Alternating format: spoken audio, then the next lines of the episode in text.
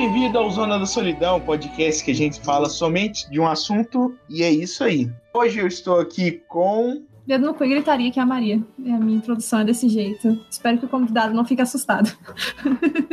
Hoje nós temos um convidado especial, por favor, se apresente. Oi, gente, eu sou o Anthony, sou escritor, principalmente de fantasia medieval. Olá a todos e uma boa Páscoa. É, é, acho que vai, vai ser terça-feira. Vai ser terça-feira após a Páscoa, quando isso aqui vier ao ar. Não, mas a pessoa pode ter uma boa Páscoa mesmo assim, não? É, é. Se você quiser, eu falo de novo. Não, não, não precisa não. Ano que vem, ano que vem a pessoa vai ter uma boa Páscoa.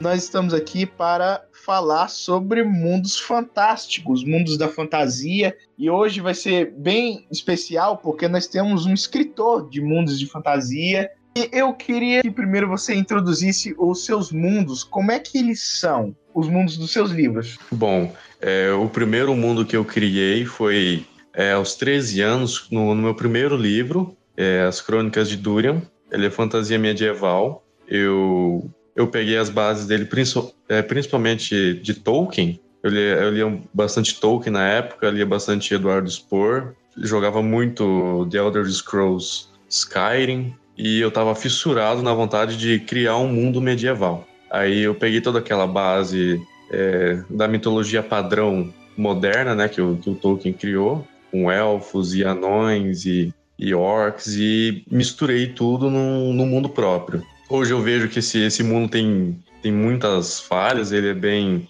Ele é, eu podia dizer um pouco até que ele é meio genérico. E mesmo, mesmo assim sendo um, um, um mundo meio genérico, da, ele deu muito, muito serviço para criar. Que tem, tem muita, muita coisa por trás.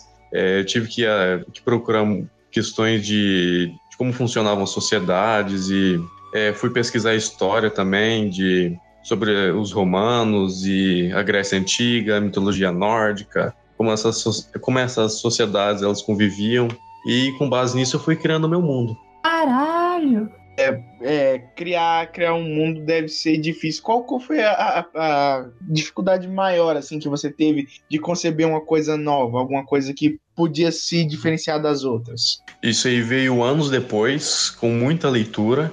É, conforme eu fui escrevendo, fui lendo, fui, fui absorvendo muito mais coisas. Eu, eu senti a necessidade de criar uma coisa um pouco mais diferente. E aí eu percebi que na realidade não tem como você criar exatamente uma coisa super diferente ou, ou inovadora, porque se, você, se hoje em dia você for tentar criar uma coisa muito diferente inovadora, você vai acabar é, na, caindo na suspensão de descrença, vai, cair, vai acabar caindo fora da suspensão de descrença, é fazer o leitor se sentir um pouco desconfortável com aquele mundo que talvez ele não, ele não acredite na, naquelas regras que você criou para ele e etc. Aí esse esse novo mundo que eu que eu ainda estou criando, ele que vai ser é um mundo super não diria super detalhado, mas com os detalhes necessários, né?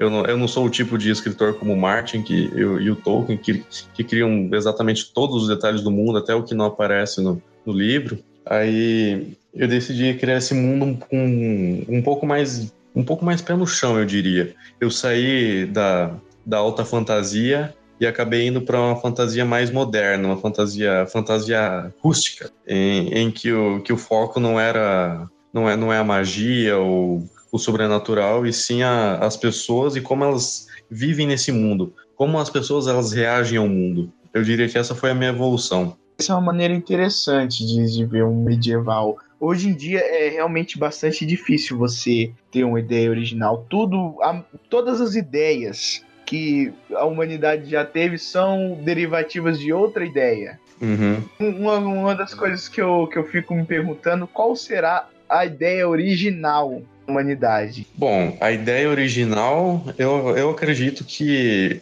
isso venha de, do Carl Jung, que desenvolveu a, aquela, aquela teoria dele de, do inconsciente coletivo, em que todos os seres humanos têm um, eu diria, um ponto imaginativo em comum, em que é, várias sociedades, um exemplo são as várias sociedades espalhadas pelo mundo que tiveram ideias e criações totalmente parecidas uma, umas com as outras, como associar o, um deus da agricultura asteca, que também tem um deus da, da agricultura lá no, no Egito, é um, conceitos super parecidos um com, um com os outros, de povos totalmente distintos. É como se nós nascêssemos com uma, com uma base de, de criação, uma, uma base do mito. O Yang ele explorou bastante esse aspecto. Eu não cheguei a ler os livros dele, mas eu pesquisei, eu tirei uma base por cima, porque eu já fiz essa, essa, essa pergunta uma vez. E eu, eu também quis saber o porquê, é, como, de onde surgiu a, a ideia principal da, de como o ser humano cria esses mitos, a nossa necessidade de, de explicar o mundo e tudo mais. Exatamente. Todo, toda, toda a humanidade acho que tem essa necessidade de controle sobre tudo no universo, inclusive como ele surgiu. Tem, chegando a várias conclusões diferentes de como o universo foi concebido para ver se entende todo esse caos,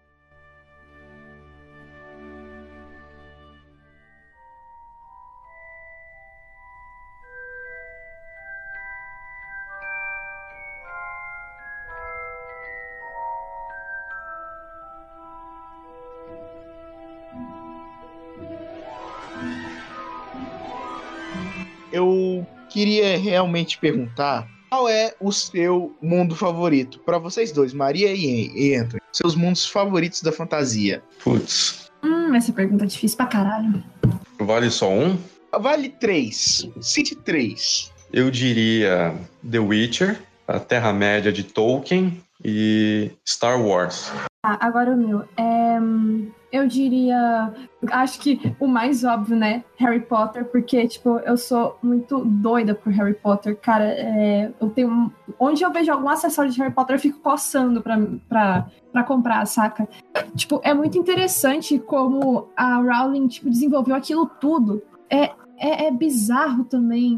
Uh, deixa eu ver que, que eu me lembro dos livros, tudo, tudo foi desenvolvido do ponto de vista do Harry. E não, quase não tem nenhuma cena em que o Harry não esteja presente, ou tipo assim, um, um flashback que ele, na verdade, está vendo as memórias de outra pessoa. Mas assim, a partir do, do que a saga estourou, entendeu? No caso, cara, hoje tem biblioteca. É, biblioteca não, perdão. É, hoje tem museu para Harry Potter. Pensa, cara. E, tipo, eu tava observando a exposição no, no, no Google, porque eles fizeram uma exposição, sabe? Tipo, passaram as cabrazinhas do Google lá dentro e tal. E caralho, eles, ela pegou tanta referência de tantos tipos de cultura que eu falei, tipo, puta que pariu, essa mulher é um gênio. Ela pegou. Cara, pra você ter ideia, ela falou superficialmente de Castelo Bruxo no Pottermore. Você já vê que a referência dela, mesmo que pouquinha ainda, bem resumida, tá muito boa.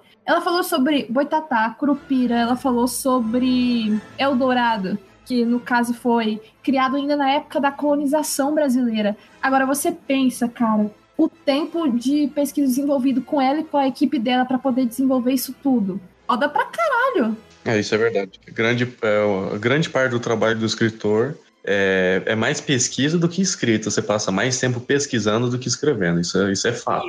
É claro, né? Sempre, tem, sempre para ser um bom escritor, sempre tem que ter um, um bom currículo de leitura. Isso. E, e ela escolheu esse, esse modo de contar a história ao, ao redor do Harry Potter, né? Para você criar vínculo com o personagem, com o mundo, pois você está descobrindo aquele mundo junto com o Harry Potter. Exatamente. Isso faz parte da, da jornada clássica do herói do, do Campbell, da, em que você sai do lugar comum e sai para desbravar um, um, novo lugar. Uhum. E tendo, daí você tem as novas aventuras, tem todo, todo. Eu não sei direito todas as fases do monomito que o Campbell explica, mas, mas o Harry Potter ele segue toda essa base do, do Herói de Mil. Tem três é, mundos que eu realmente sou apaixonado. É difícil é, escolher um deles, né? Que um é o de Harry Potter, aqui já citado. O outro, ele é bem fantasioso, mas ele é baseado em ficção científica. É o universo de O Guia do Mochileiro das Galáxias, minha série de livros favoritas de todos os tempos. E literalmente. Eu fiquei de ler e esqueci. É uma das coisas mais nerds que você pode ler na vida. O que, o que faz o Guia do Mochileiro das Galáxias ser tão bom é a visão do Douglas Adams sobre o universo, sobre o nosso universo e ainda como ele extrapola isso. Porque em questão de enredo, o Guia do Mochileiro das Galáxias é uma bagunça. Eles saem do, do ponto A e vão até o ponto B e tá aqui, tá uma confusão gigantesca. E como o, a, as definições do Guia do Mochileiro das Galáxias, você vê como é que ele vê o, o universo. Não é a definição dele maluca do universo. Por exemplo, existem. É, um, uma das coisas que eu acho mais legal nos livros, o meu favorito é o segundo, é o restaurante no final do universo. Esse, nesse livro são apresentados os elevadores que prevêem 5 segundos no futuro para que o elevador já esteja lá antes da, da pessoa sequer dê conta que quer pegar o elevador. Só que aí para os elevadores a, a, vida ficou muito chata, porque eles sempre preveem tudo e tudo acontece como eles como eles veem nas visões deles. Então, alguns dos elevadores começaram a cometer suicídio. Nossa! É, tipo assim, é, é completamente maluco o universo do, do, do, Douglas Adams, mas essa maluquice é baseada no. Você nunca parou para pensar o quantas coisas são estranhas? Pois é, ele faz uma sátira ao universo e à lógica. Uma sátira ao universo, à lógica humana e ridiculariza tudo. Ridiculariza tudo. A graça do, da, do universo que ele criou tá no absurdo. Uhum. Essa é a sátira dele. Exatamente. Eu, eu, eu acho que jamais iria ser adaptado de, de uma forma, tipo assim, passe o espírito do Guia do Mochileiro das Galáxias num filme. Que o filme exige um enredo claro. O enredo do Douglas Adams é uma bagunça. Uhum. Uma série ia ser mais apropriado. Não só isso, como a, a narração é essencial, né? A alma da, da coisa tá na narração. O filme tem alguns pedaços de narração, né? No começo, no meio, perto do fim lá, mas teria que ser o filme inteiro para dar um pouco do espírito do livro. E, e o, se um dia essa série sair, quem tem que fazer a narração tem que ser o Briggs. Hum. Por favor, é, gente, pelo amor de Deus, tem que ser o Briggs. Ele mandaria super bem. Provavelmente eles vão col colocar alguém mais velho para narrar. Aquele cara que, que fez narração da Bíblia. Esqueci o, o nome dele. Que fez narração da Bíblia foi o aquele que aquele jornalista lá esse cara aí mesmo. Eu Vicente não lembro Moreira. o nome dele. Isso! Moreira. Ele mesmo. Ele tá vivo ainda? Não, acho que não. Tá. Ah, morreu? Ah, então vai ser o Briggs. Eu nem sei se ele morreu. Então, deixa eu ver isso. Tá vivo. Tá vivo, caralho? Vendo e aprendendo. Bom, se ele não morreu, eu tá com 170 anos por aí. 90. 90? 2027. Nossa. 90. 90. 2027, Caramba. ele faz 100 anos. Será que ele aguenta? O cara narrou o primeiro, o, o Antigo Testamento ao vivo, né? pois ele tava lá, velho. Ele tava ele lá. Tava lá.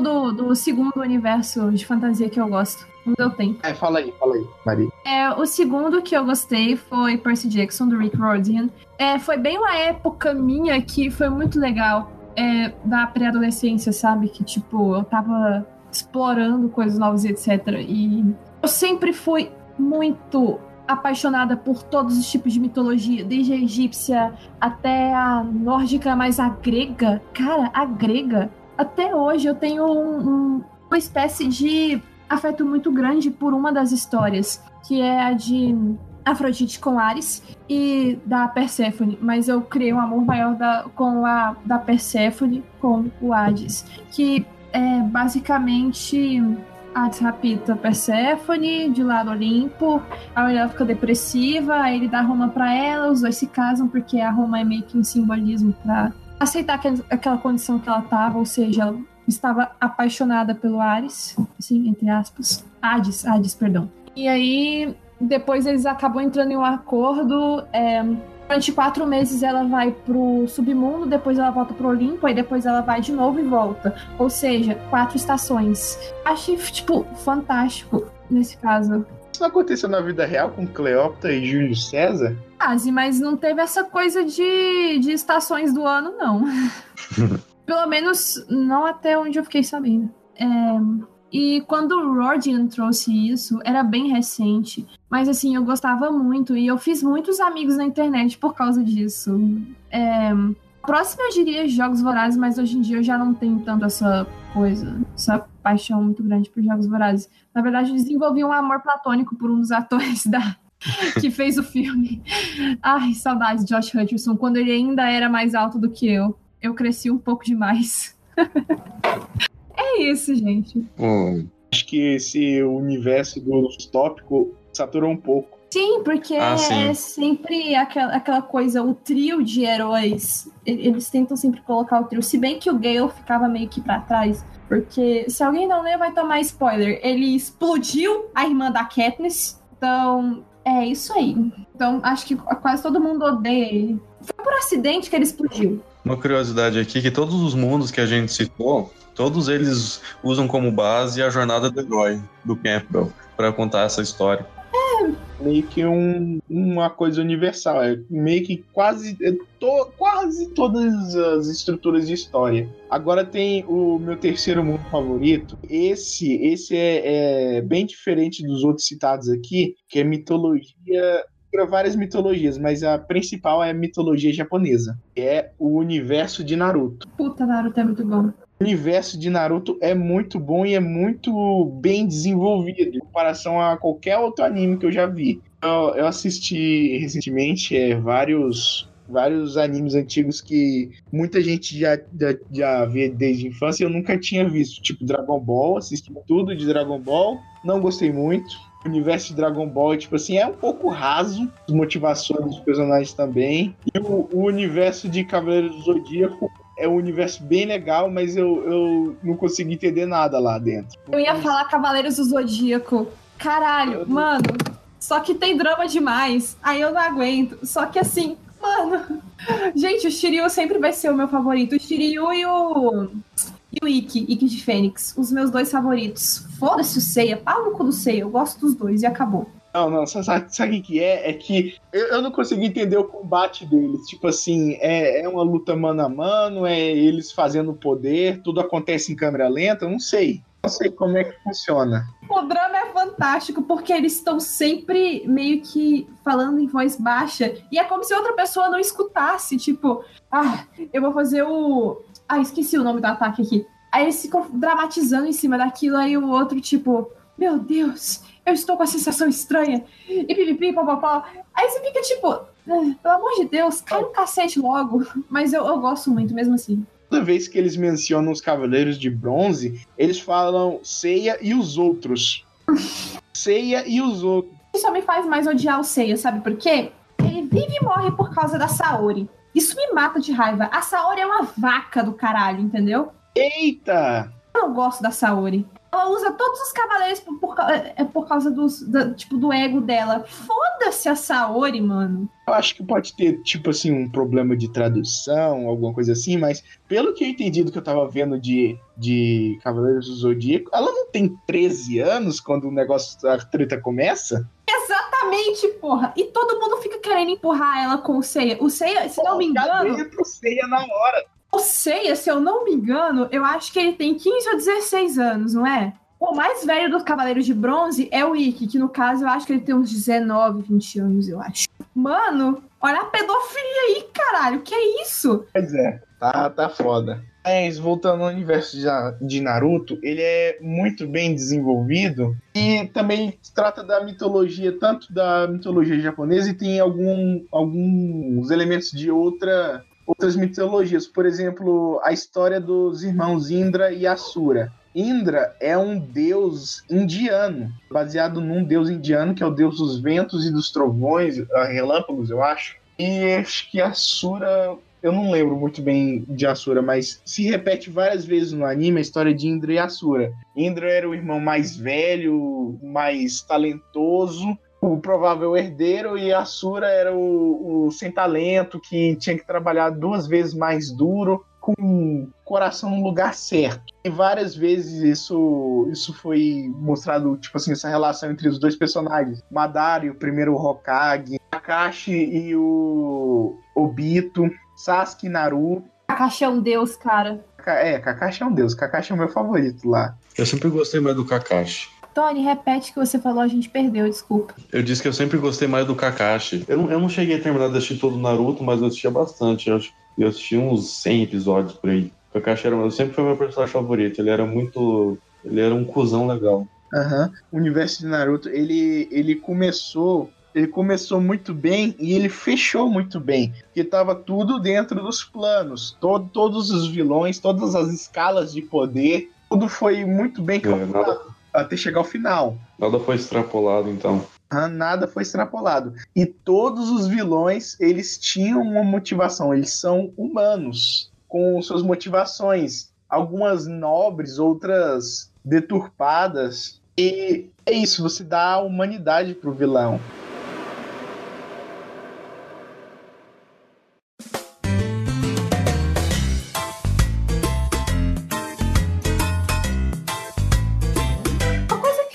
Engraçada é que todo mundo chamava a Sakura de inútil. Mas na verdade a inútil da história era a Hinata. Pronto, falei, soltei a bomba aí. Um pouco, ela tem, ela tem essa redenção da inutilidade quando o Naruto enfrenta o Pain. Você já chegou até essa parte? O Pain? Eu acho que eu, eu acho que eu vi uma luta dela muito louca. Era tipo na caverna. É porque eu assisti. Eu, eu sou meio perdida, porque eu assisti só a primeira temporada de Naruto. É porque ainda passava na televisão, mas eu sei mais ou menos o que acontece. Eu consigo me situar pelo que as pessoas vão conversando e tal. E por algumas coisas que soltam na minha timeline. Eu assisti todos os 725 episódios e acabei pelo mangá antes de acabar o anime. Tava com. Aí é fã, hein? Falando nisso, falando nisso, quantos episódios que tem One Piece até hoje? One Piece tá saindo. Nossa, One Piece é, é uma, uma, uma tragédia. Vamos ver quantos episódios. Até que eu gostava do One Piece. Quando. Que eu ainda tava fazendo fundamental na época que passava One Piece. Eu gostava. É, eu sou muito desligado de tudo. Eu toda vez que eu tentava é, ver, ver Dragon Ball, eu ficava perdidaço. Eu também. É, 8, ah, olha só, 831, enquanto a gente fala. Ah, nossa. Meu Deus, é muita coisa. 831 episódios. Eu assisti, vamos ver aqui, ó. 136 episódios de One Piece. E teve gente que me falou que eu ainda não cheguei na parte boa. Meu Deus. Mano, pois é. Até que é, eu gosto... Os orientais têm uma paciência danada para contar a história.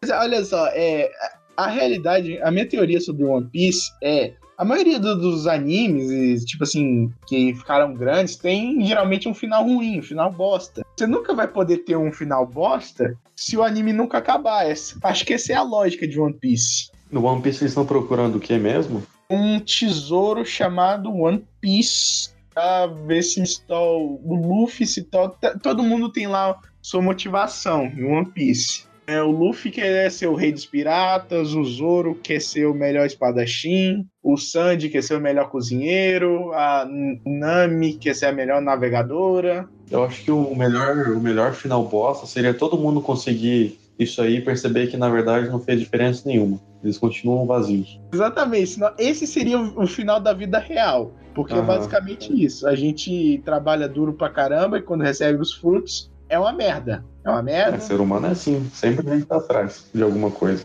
Caralho. É, é a vida real aí. Você falou isso, chega doeu aqui.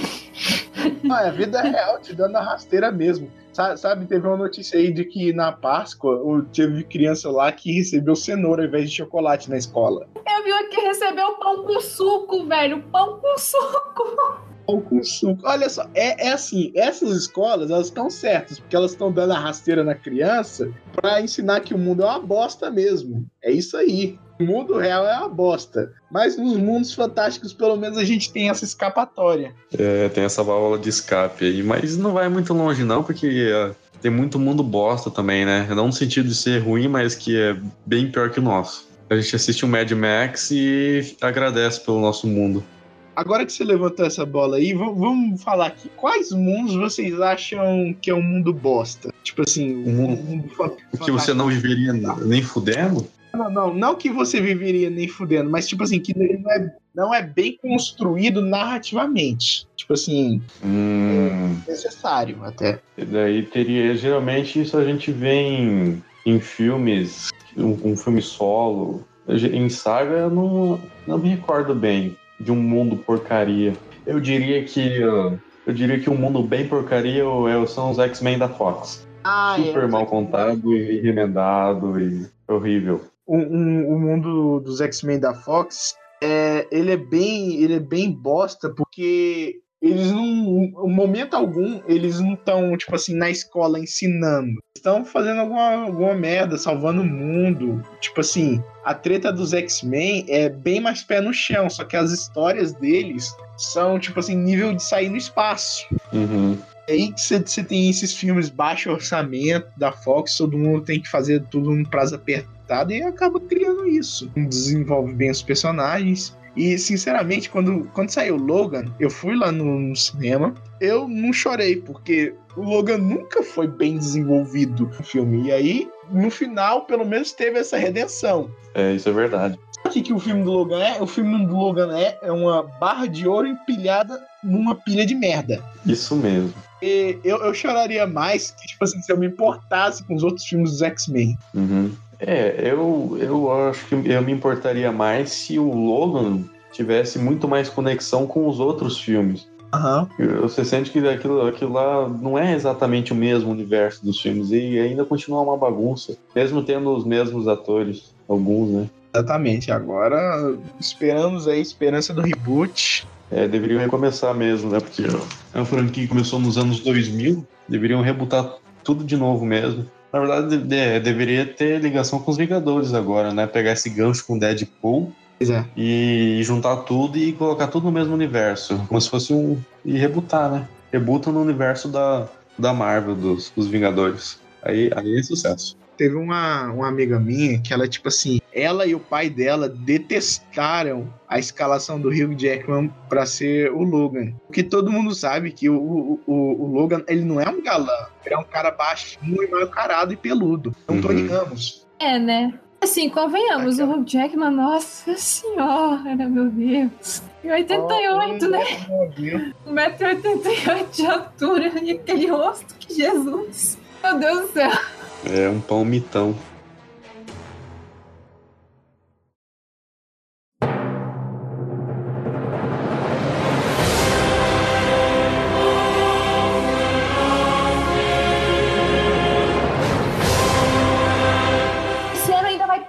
Gente. Em pleno século 2018, eu só quero saber de, do novo God of War que vai sair. Verdade. Acho que tá aí. O que, que você acha do, do mundo de do o Deus da Guerra? Eu, eu não eu, eu acho, eu acho que eles exploraram de uma maneira fantástica a mitologia grega.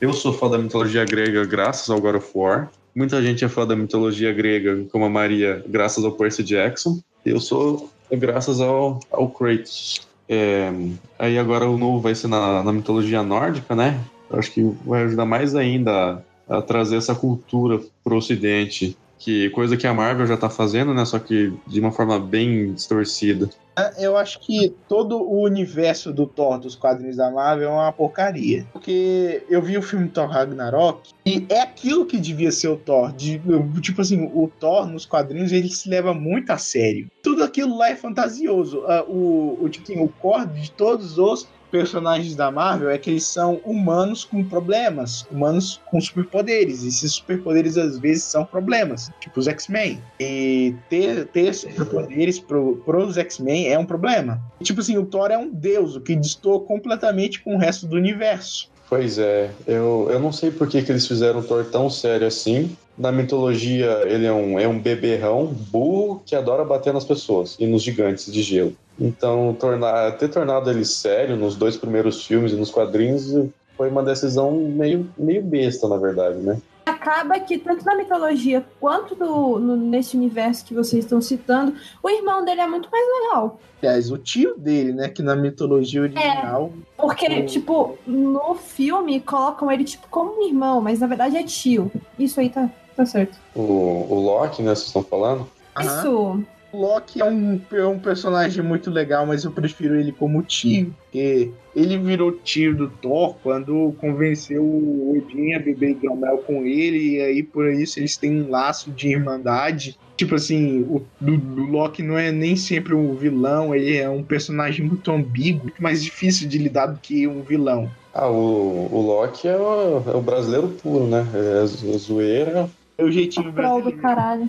É o troll. É sobre universos ruins. É, eu não gosto de Transformers. E o Rafael também não. Hum, co- concordo também, hein? Nossa, Transformers tá virando uma, uma bagunça.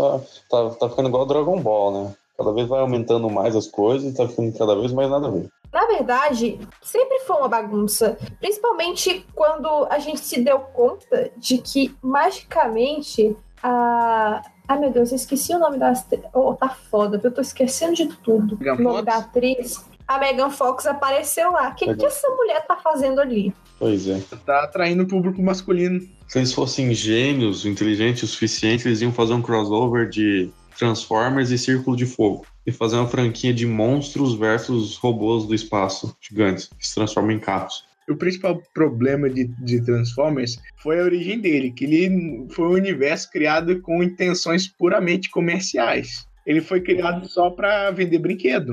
É, como quase todos, né? Quase todos, mas a- quase todos os universos depois dos anos 80. de vez em quando sai uma pérola. Por exemplo, um- um- um- uma coisa que. Um universo que, na verdade, são vários universos diferentes com a- o mesmo princípio é Power Rangers. Power Rangers tem vários universos diferentes e muitos deles são bons. Por exemplo, o Força Animal, o SPD, ah, o- os Rangers originais, Galaxy Rangers. É, eu me lembro, eu assistia, adorava. É, tinha, tinha um universo lá dos Power Rangers que, tipo assim, eram Power Rangers místicos que usavam magia só porque Harry Potter tava em alta. Nossa! É o mercado, né? Tem que se adaptar. Ex- Exatamente, mas, tipo assim, eles não fizeram de uma maneira que ficou legal. Porque o core do, do universo Power Ranger é que, tipo assim, é uma coisa vinda do espaço e baseado em ficção científica.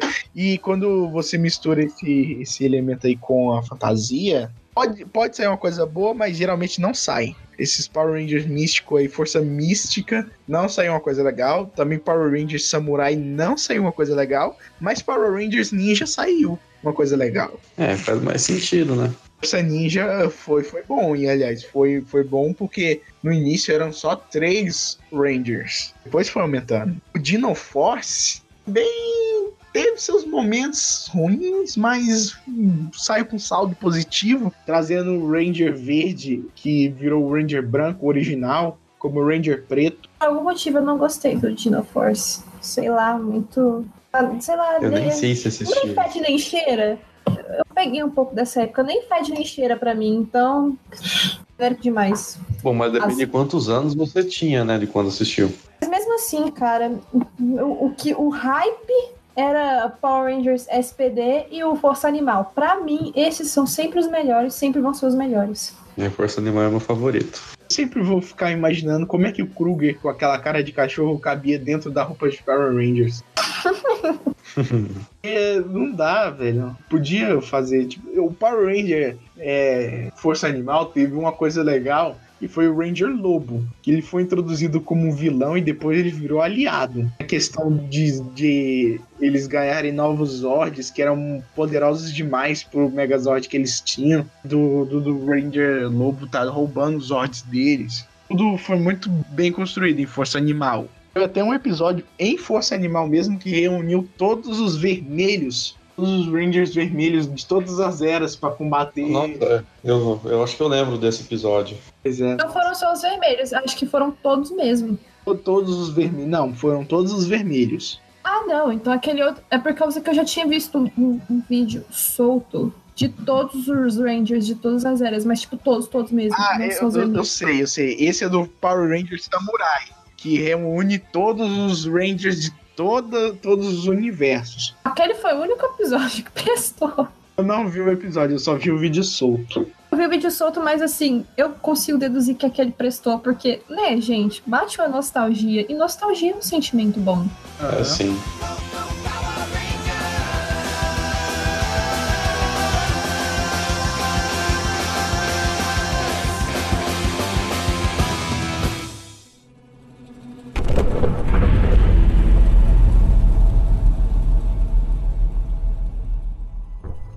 Agora vamos falar de um assunto que, tipo assim, para meio que encerrar. Como você fecha um universo? Como você acaba uma saga? Quais são as maneiras. No, olha, eu nunca, eu nunca acabei uma saga. Eu e o Martin somos dois que nunca acabamos nada. E na verdade, é, você não, você não acaba uma você acaba um arco, né? Mas aquele mundo ele ainda continua vivo. A menos que você jogue um meteoro nele ou que o planeta exploda, o mundo vai continuar sendo personagem e, e as coisas ainda vão, vão continuar acontecendo. Mas para quem trabalha com o mundo, precisa de muita muita paciência, é uma coisa que leva anos para estruturar. É, história de fantasia de, desse nível você não, não consegue escrever de uma forma é, improvisada. É praticamente. É, você pode fazer improvisado, né? Mas no final vai, vai dar tudo errado e não vai ficar do jeito que você gostaria que tivesse ficado. É por isso que demanda tanta estruturação. O mundo nunca é fechado, sempre continua.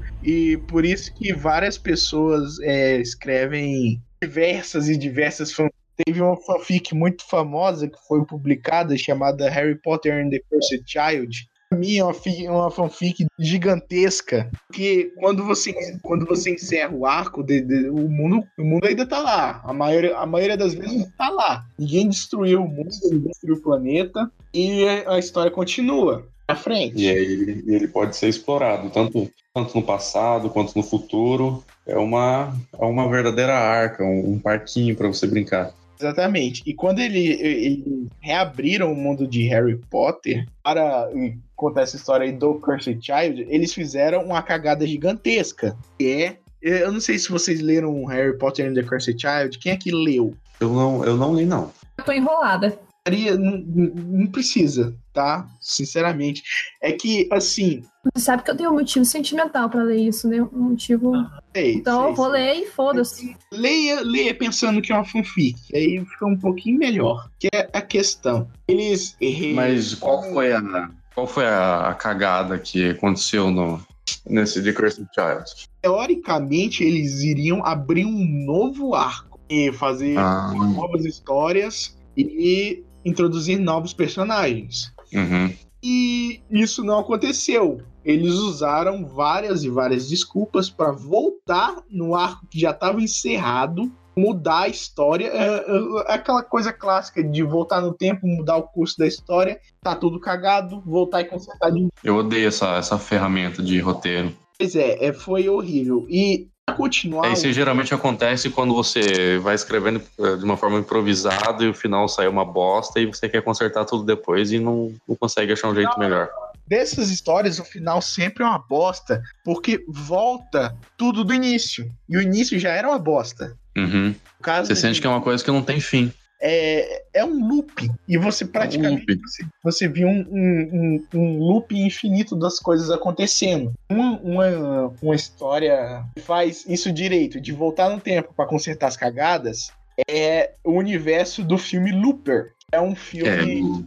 É, é um, filme muito bom, aliás. O filme é muito bom. O, o é do Bruce Willis e do Joseph Gordon-Levitt. Joseph Gordon-Levitt é o Bruce Willis do, do presente. Do passado presente, é, presente passado. Né? Bruce Willis é o Joseph Gordon-Levitt do futuro. Os dois são mega parecidos. Na história de Looper, no futuro, as técnicas de investigação ficaram avançadas demais para alguém sair impune de um assassinato. Então, basicamente, eles mandam pessoas que precisam ser assassinadas pro passado e assassinos chamados Loopers, eles assassinam o cara no passado para que não tenha jeito de ser descoberto no futuro. Uhum meio que funciona. Funciona lá no mundo. O mundo tem suas. É, tem as regras do mundo funcionam. Exatamente. E basicamente, e quando o contrato de um looper acaba, é quando eles mandam o próprio looper pro passado, o looper que envelheceu, ficou velho, e no futuro, para que ele seja morto por ele mesmo. Aí encerra o looper de um loop. Uhum.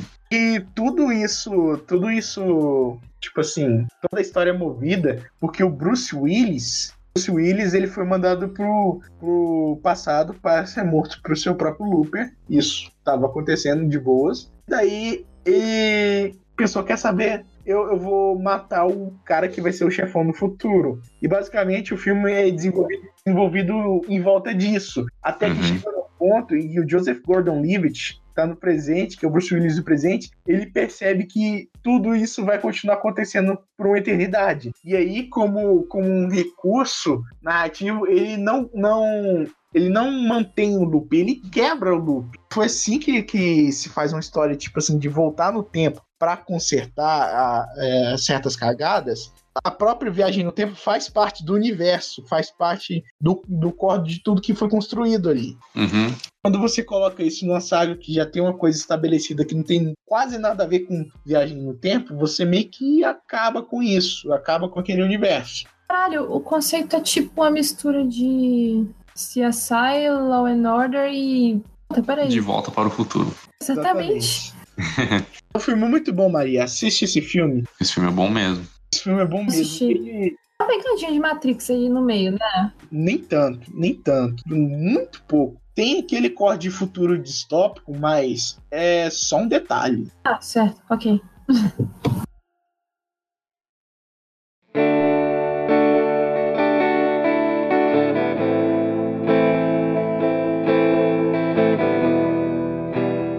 tá. É, antes antes que, que você saia, por favor, indique aí para a nossa audiência seus livros e onde eles são disponíveis para venda. Então, eu tenho no momento três livros que eu, que eu recomendo. O meu primeiro livro, As Crônicas de Durian, é uma fantasia medieval. Tem o meu segundo livro, que tem a, a sua versão física, é As 108 Borboletas da Alma, que é uma fantasia também, é super metafórico, que trata sobre o suicídio. E tem o meu mais recente livro, que é O Torneio de Sangue, que é uma fantasia medieval, que eh, as Crônicas de Durian e o Torneio de Sangue são disponíveis na Amazon. O preço está baratinho, aliás. E é isso. Mais detalhes é só entrar em contato comigo. Minha página é autor Anthony Cichoc, C-I-C-H-O-C-K-I. É super fácil de, de achar no Facebook. O link vai estar no post. Beleza. Sobrenome difícil é uma porra mesmo. Pois é. Sempre me complica nessas horas. Como é que pronuncia isso? Meu Deus! Assim, de, de quem. Da, da, da, sua família, quem, de quem foi essa ideia louca de vir pro Brasil? Putz, é, eu acho que. é, Sabe que eu não sei? É por parte dos dois. Porque é, tem a família italiana e tem a família polaca. Por parte de mãe tem é, parte italiana e polaca, por parte de pai tem a parte só polaca. Eles, eles vieram quando teve. Os polacos eu entendo de vir pro Brasil, tava difícil com Hitler e tal, né? Mas por que, que os italianos saíram de lá, hein? Tava bom, massa. Ah, eu não sei como é que tá a, Itália. No, acho que foi no começo do século XX isso. Eu não sei como é que tava a Itália no começo do século XX, mas talvez tenha sido por causa da Primeira Guerra, eu não sei. Também é por isso, e também por outra questão, que no caso é que o governo brasileiro financiava é, pessoas para virem para cá, no caso. Por causa que tinha, alguns anos atrás, tinha, houve a abolição da escravatura, né? E aí precisavam de trabalhadores remunerados, entendeu? E também por causa de uma questão cultural no sentido do embranquecimento. Eu sei dessa história por causa que pega pro lado do movimento negro e etc. E eu era participante. Talvez eu ainda seja, mas meio que a galera foi espalhando por umas coisas que, sabe, nada a ver com essa coisa de racismo. Ai, apropriação cultural, pipi, papapó. Eu fico tipo, ai, pelo amor de Deus, gente, tem mais coisa pra focar. Então, o governo brasileiro é, meio que financiava essa galera pra vir pra cá. E aconteceu o movimento de embranquecimento que hoje a gente chama de colorismo, pra explicar essa questão do racismo estrutural e etc.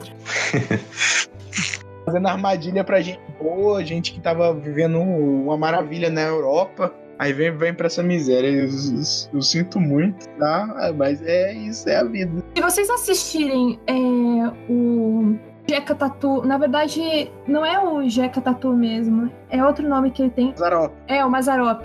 Pois é, é uma figura caricata que explica essa questão da imigração dos europeus pra cá. Muito bem, aliás, com um Uhum. quezinho de comédia, é legal pra caramba. Assiste, gente. Eu, eu assistia, eu assistia. Meu avô adora. A gente gosta bastante. Sempre que passa, a gente assiste.